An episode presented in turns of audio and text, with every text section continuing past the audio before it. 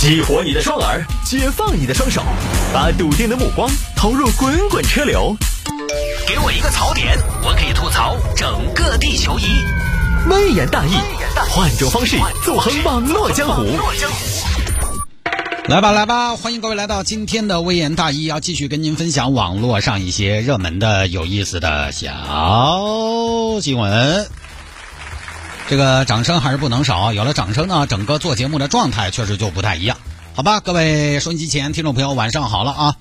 这个一场秋雨一场凉，今天我穿短袖，因为我最近呢都是骑自行车，所以呢这个整个觉得短袖好像还绷得住，所以这两天呢我看到穿外套的朋友，我都嘲笑他们，哈哈，上了年纪了。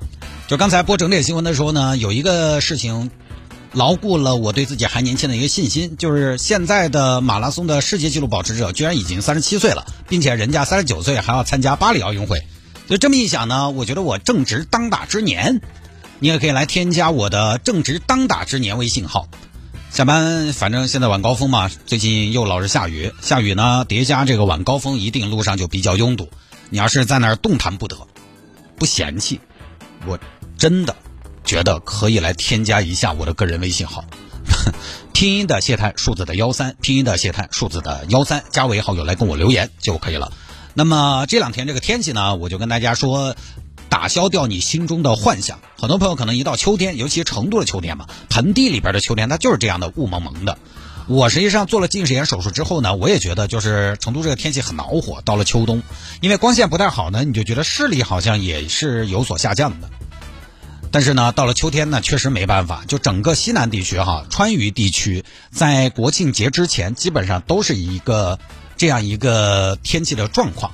所以大家也调整好自己的心态，不要跟天气一样低气压。好了，言归正传，开始分享今天的小新闻。那么今天节目呢，同步也在抖音进行直播。现在我每天呢也做这么一个事情，我就坚持一件事情嘛。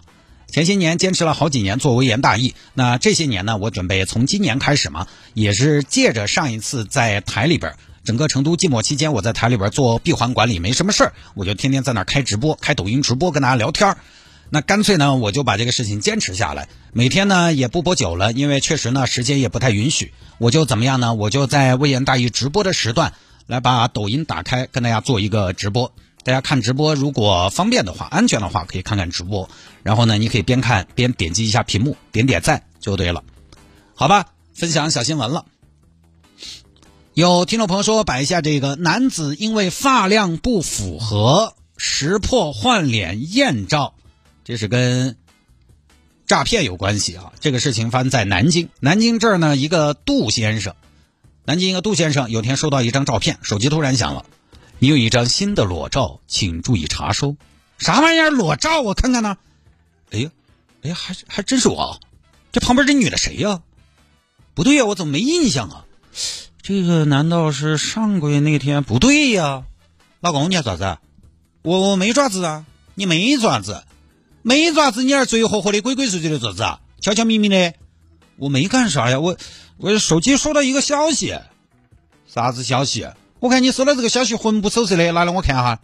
我不，你不，哼，你越不我越要，快拿来。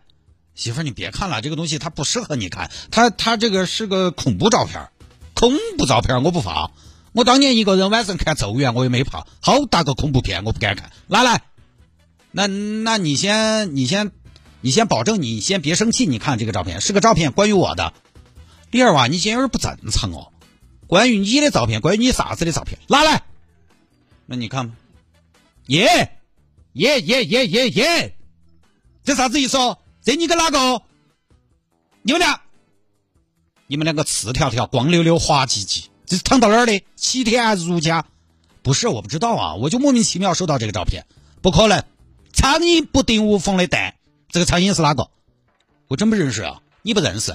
哼，那么大一个女的，你不认识？就把他认到的嗦，哼，看不出来哦。你现在硬是耍脏了，喜欢耍这些嗦，好久的事情。你不是社恐的嘛？我看你是白天社恐，晚上有点社牛哦。在我面前沉稳，在人家面前有点热情哦。不是啊，我这女的我不认识啊，媳妇儿。那不认识，那哦，花钱找的，花花了好多钱？呃，不是，我记忆中就没这事儿。喝多了。不是，我没喝酒。我媳妇儿，你再看看这照片，我觉得他肯定是 P 的。但这个确实是你啊，这是我是，但是但是媳妇儿，不对呀，哪儿不对？不对呀，你看这个男的的发量，你看这个发量，你看看我什么发量，人家什么发量？这个发量这浓密，这蓬松，这发量，我是吗？也是哈，你肯定不是噻。你这么说啊确实哈，你没人家那么多头发的。对呀，而且你看这身材，我什么身材？媳妇儿你不知道啊？他这个就是换头啊，换头没换头发。你这么说，我确实觉得第一眼有点像，第二眼还是有点不一样。这个男的还是比你要拽实得多。你什么意思啊，媳妇儿？没得啥子意思，不是你，不是你。哎，媳妇儿有短信，你好，请问刚刚发给你的裸照你收到了吗？收到请扣一，请您立即转账一万到我们账户，否则的话我们会曝光这张照片。媳妇儿，你看坐实了，坐实了，我是冤枉的。你是冤枉的，你刚才在那鬼鬼祟祟、做贼心虚，我没有啊。那你为啥子不第一时间跟我说？那我不是也得看反应一下吗？我总不能突然拿个裸照给你看，媳妇儿，你看这是我我跟谁？我也得消化反应一下嘛。好嘛，原谅你了。以后有这种照照片，我跟你说，第一时间来我看。那什么以后啊？那那现在怎么办呢？这种诈骗还是要报警，报警，报警，报警！他万一骗子曝光了怎么办？不怕，他要曝光，等他报。群众的眼睛是雪亮的，你个地中海，人家一看这个发量就对不上，大家不得怀疑你的老公。你这个发量就相当于是防伪标识，你放心，有人问我给你证明。但是你不管怎么说，我的头安在这么一个身体上，总还是有些难为情吧？那有啥难为情？只能报警。我跟你说，一旦你给钱，对方就晓得你怕。这样一来，你永远有把柄在他手头。行吧，行吧，行吧。哎呀，这事儿我也不知道是喜是悲，咋的嘞？你说我悲吧，老婆，你知道我是被冤枉的；你说我喜吧，这发量一对比，确实我这儿寥寥无几。哎，最后报警了，就这么事儿啊。这个呢，就是属于被精准诈骗了。相较于那种广撒网的骗局呢，精准诈骗杀伤力更大。因为精准诈骗，要么是熟人作案，要么是信息大量泄露被精准锁定了。骗子可以说出你的身份证信息，可以说出你的住址，可以说出你的工作单位等等。这些骗子打电话过来，这些信息一报，你就会想，这些信息要不是有关部门是没有办法掌握的呀。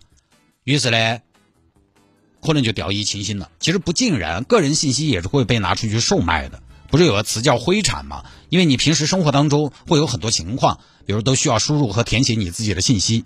我要经常填信息嘛，填职业，我要填明星。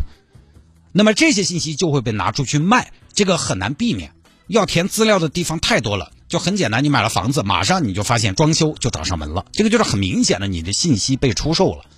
当然，现在法律来说，售卖个人信息其实它都不属于灰产，因为灰产好歹灰灰嘛，它就不是黑嘛，它是法律灰色地带嘛。但是售卖个人信息是明确的违法行为。实际上呢，在现实生活中都判了好多起了，都判了很多起了，所以这个危害还是非常大的。有网友倒是说：“哎，你只要没干这事儿，你不怕吗？”这一看就是没有社会经验，话不是这么说的。这个东西呢，人言可畏。这些所谓的风流韵事哈，它一旦传出来，一旦传出来，它终归不是一件好事。就有的时候你知道它是假的，但是你怕什么呢？怕众口铄金，积毁销骨。你看我这么多年也传了好多故事出去，这个我也不瞒大家，我也给大家说一说，对吧？我也传了很多故事出去。有次在某网站，关于我们节目的评论下面，有人说谢探呢是他们那儿领导。还有人说谢探呢是他们那儿承包商。早年我刚刚做节目，我那个时候节目可能做的也确实撇，还有好多人说我是关系户，好大个关系户，这么多年了还在做节目。当然这些传闻传出去了呢，对我也没有实质性的影响。就是只要你足够基层，谣言就伤害不了我；只要人气够低，绯闻就拿我毫无办法，对吧？但是很多接收这些传闻的人，可能真的他就当个八卦听了。真相有几个人愿意听嘛？我也百口莫辩。不可能天天去辟谣，呃，这个无意占用公共资源，但确实不是领导，也不可能。所以，即便它不是事实，那有些东西传出去了，你收不回来。艳照这种事情，那再是假的传出去了，也不是什么好事。即便社会上都晓得是假的，社会关系中都晓得是假的，可能也会有人说：“哎呀，我跟你说嘛，苍蝇不叮无缝的蛋，为啥子验照找到你就找不到我？为啥子人家骗你不骗我？那肯定嘛，还是有你自己不干净的地方嘛。”是不是看了不该看的？是不是上了不该上的网站？看不出来，老谢，你个浓眉大眼的人，平时也喜欢看点正版歪网站嗦。就即便是假的，也会有人这么想。所以这种诈骗不是说什么清者自清就能解决的，清者自清之外，还有众口铄金。尤其如果说你的工作在体制内，你遇到这种事情，你即便你是清白的，可能在某一个阶段，很多事情都要让你回避一下。大家都知道，现在就是谣言传万家，辟谣无人问。所以呢，我个人觉得还是关于个人信息的保护，大家这个呢要足够的重视，掌握个人信息的机构更要重视，好吧，就不说了。